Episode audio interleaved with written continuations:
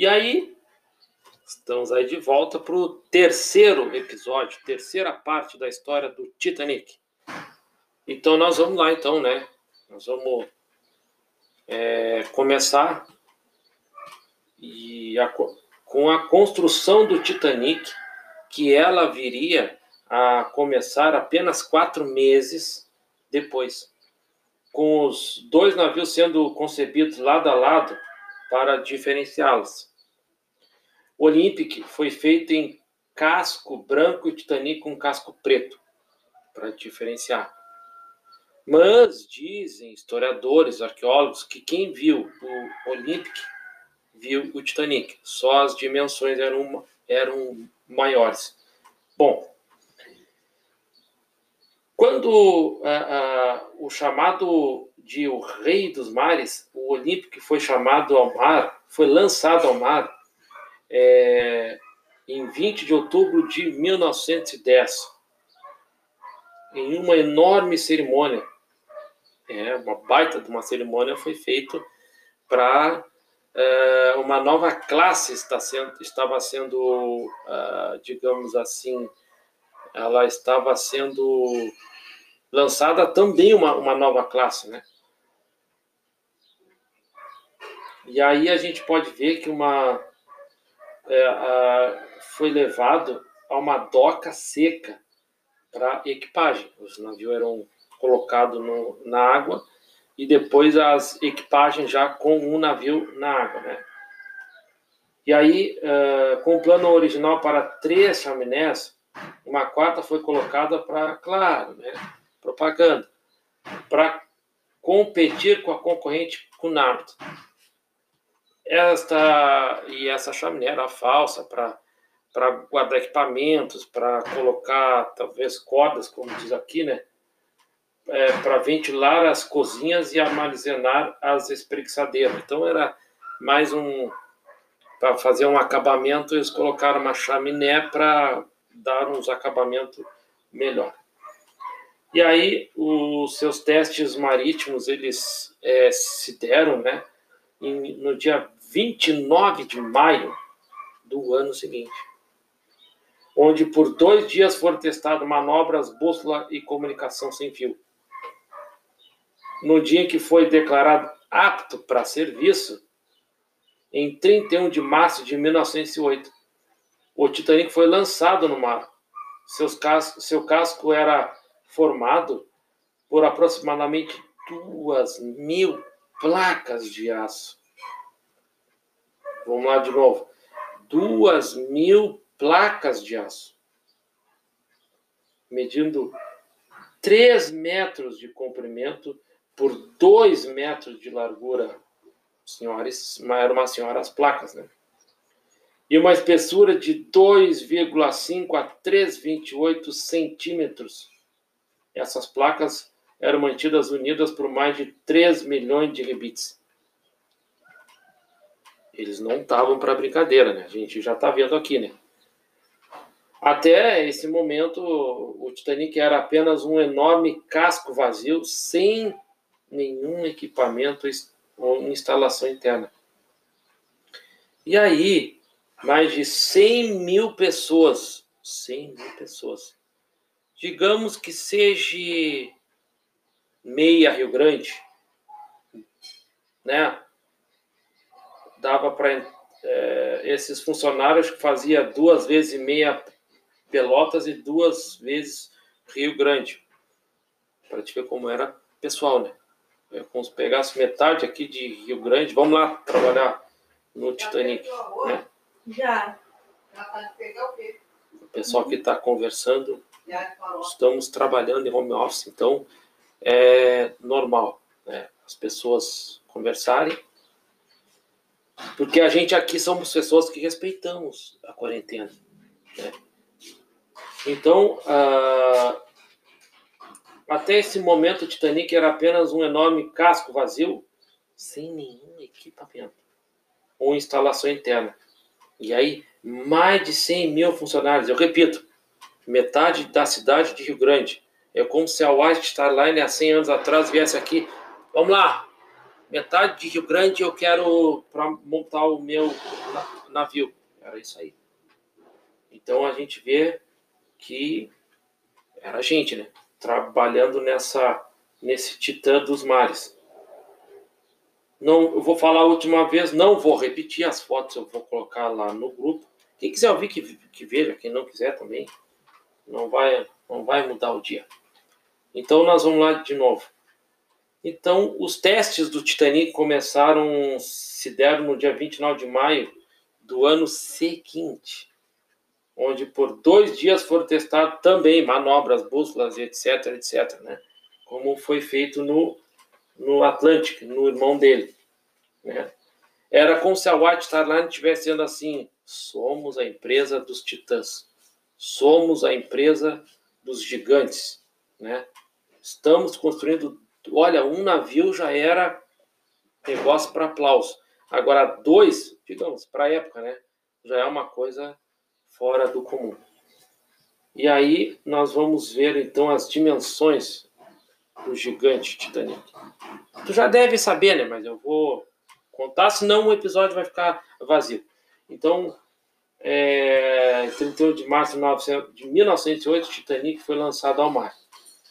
E aí seu casco era formado por aproximadamente duas mil placas de aço, medindo 3 metros de comprimento por 2 metros de largura e uma espessura de 2,5 a 3,28 centímetros. Essas placas eram mantidas unidas por mais de 3 milhões de rebites. Aí nós estamos falando de...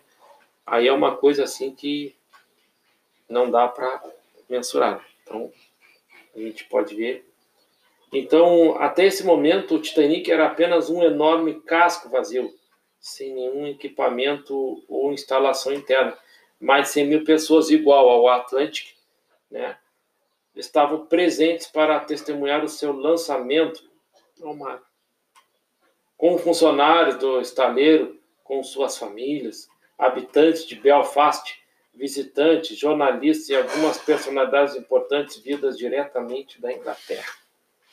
Ali, os dois maiores objetos a construídos pelo homem: 22 mil quilos de sebo, sabão e óleo são utilizados para engraxar a, a rampa de construção e proteger o casco contra a pressão de 3 toneladas por polegada quadrada, enquanto o navio deslizava para a água de seu pátio.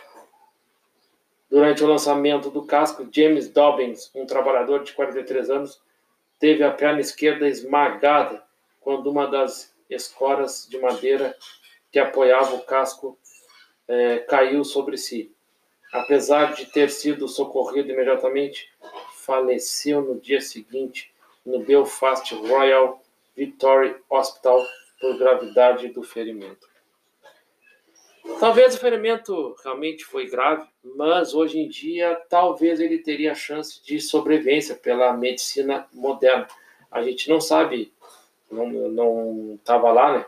Mas de repente a gente ele poderia ter se salvado hoje com a medicina de hoje. Talvez, não é uma certeza, não sou Deus, mas de repente com a medicina hoje que está avançada, então Uh, ele foi batizado com o tradicional estouro de uma garrafa de champanhe, pois nunca tinha sido um hábito.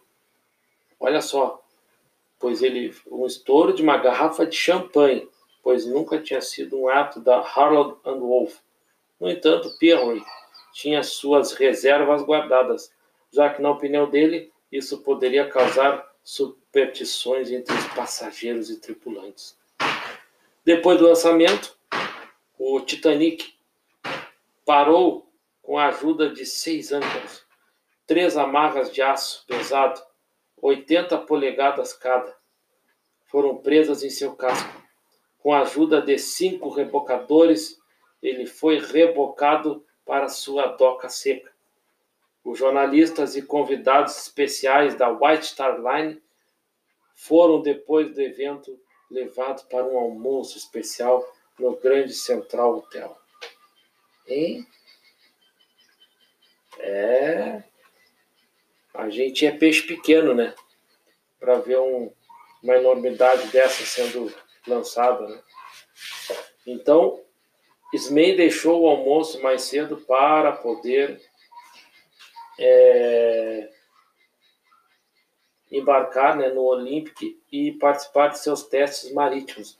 Durante esse período, a White Star anunciou em 18 de setembro de 1908 que a embarcação realizaria uma viagem inaugural em 20 de março de 1912. Então, a gente viu aqui o lançamento de uma lenda, né?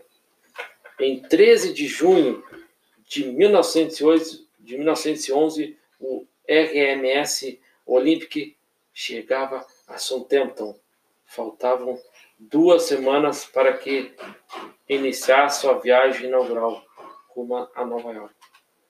Pelo comando do capitão Edward John Smith, que em 1850 a 1912, ele faleceu em 1912, o oficial naval britânico havia sido encarregado do SS Majestic durante nove anos. O oficial naval britânico havia sido encarregado do SS Majestic. Né? Sua popularidade era tamanha que alguns passageiros viajavam somente se, se estivessem em seu comando. E aí, mesmo sem todas as caldeiras em funcionamento, o Olympic superou as expectativas em um trajeto de 5 dias, 16 horas e 42 minutos. A bordo da viagem estava também o presidente da White Star Line, Bruce May. Lembra desse nome? Se não lembra, vai ver o último Titanic. Então, e o engenheiro Thomas Andrews. Lembra desse nome? Se não conhece o nome, vai ver o, o último Titanic. Então, na sua segunda viagem, fora batido o recorde de mais passageiros em uma travessia transatlântica. E na terceira, a Cunard Line enviou um engenheiro espião para reunir ideias para seu novo navio. Em 20 de setembro de 1908, em sua quinta viagem, o RMS Olympic colidiu com HMS Hall ao realizar uma curva a este bordo do estaleiro de Solent, na, na ilha de White. White. Como o cruzador era equipado com rosto para afundar outros navios, a colisão com a proa do Olympic abriu dois grandes buracos em seu casco, inundando compartimentos e destruindo o eixo e uma das hélices, retornando para Belfast para reformas. Já aí, né, uh, já temos algumas evidências é, de que os dois navios não iriam afundar só por um iceberg. Até esses tempos estava vendo o Story Channel e historiadores estavam dizendo que o navio, que o casco já estava enfraquecido por um possível incêndio. Isso também foi comprovado por documentos depois achados, que foi enviado, não lembro como é que foi, que descobriram um documento oficial dizendo que o navio estava incendiando por dentro do Titanic. Porque o irmão dele, uma paulada que ele levou de um navio especialista em afundar navios, ele sobreviveu a gente não pode ser tão. Uh, não somos especialistas em marítimo, mas dá para ter uma evidência de que o Titanic não iria afundar por uma, por uma batida no iceberg. Olha aqui, as evidências, né? Então a gente estava vendo no History Channel, eles estão dizendo que o navio já estava fragilizado por um incêndio. Evidências de que, claro, na época, os documentos foram escondidos. Por quê? Iria queimar o nome da White Star Line. Como é que eles iam lançar um navio e pegar fogo? Né? É a mesma coisa que lançar um avião e dizer assim, não, tá furado lá o, o entrada de ar do, do, do, do não sei o que lá e pode cair.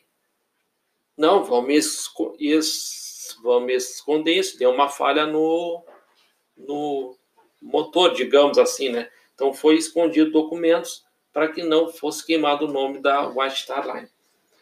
E aí, a Harland and Wolff possui apenas uma doca seca para embarcações desse porte, né? Então, portanto, o Titanic estava em seus estágios finais de equipagem, teve de ser retirado para que fossem feitos os consertos necessários do Olympique. As obras de reparo duraram até 30 de novembro de 1908. Como a ocasião com a colisão, né, a gente pode ver, é, não causou vítimas e manteve o navio intacto. Isso fixou a fama de que os navios da classe Olympique eram inafundáveis. Aí começou a surgir aquela lenda que Titanic era maior, né, um pouco maior que o Olympic. A gente pode ver que começou a flutuar aquela coisa. É a mesma coisa que a gente botar o Boeing 777 ou aquele do Airbus A340, acho que é, e dizer assim, são inafundáveis porque se chocaram no ar e não caíram. Claro que eles caem, né? Mas a gente pode ver que se tornou uma lenda, um mito até, e a White Line incorporou na sua, nas suas propagandas, né? E aí, portanto, eh, teve que tirar, né? Tirar o Titanic para fazer o, o respaldo do irmão dele. E assim nós terminamos o episódio 3, né? Curtinho. Mas aí segue mais adiante. Te liga, fica em casa. Eu até vou dar uns comentários, quatro minutinhos ainda falta, um pouco menos, então vou dizer.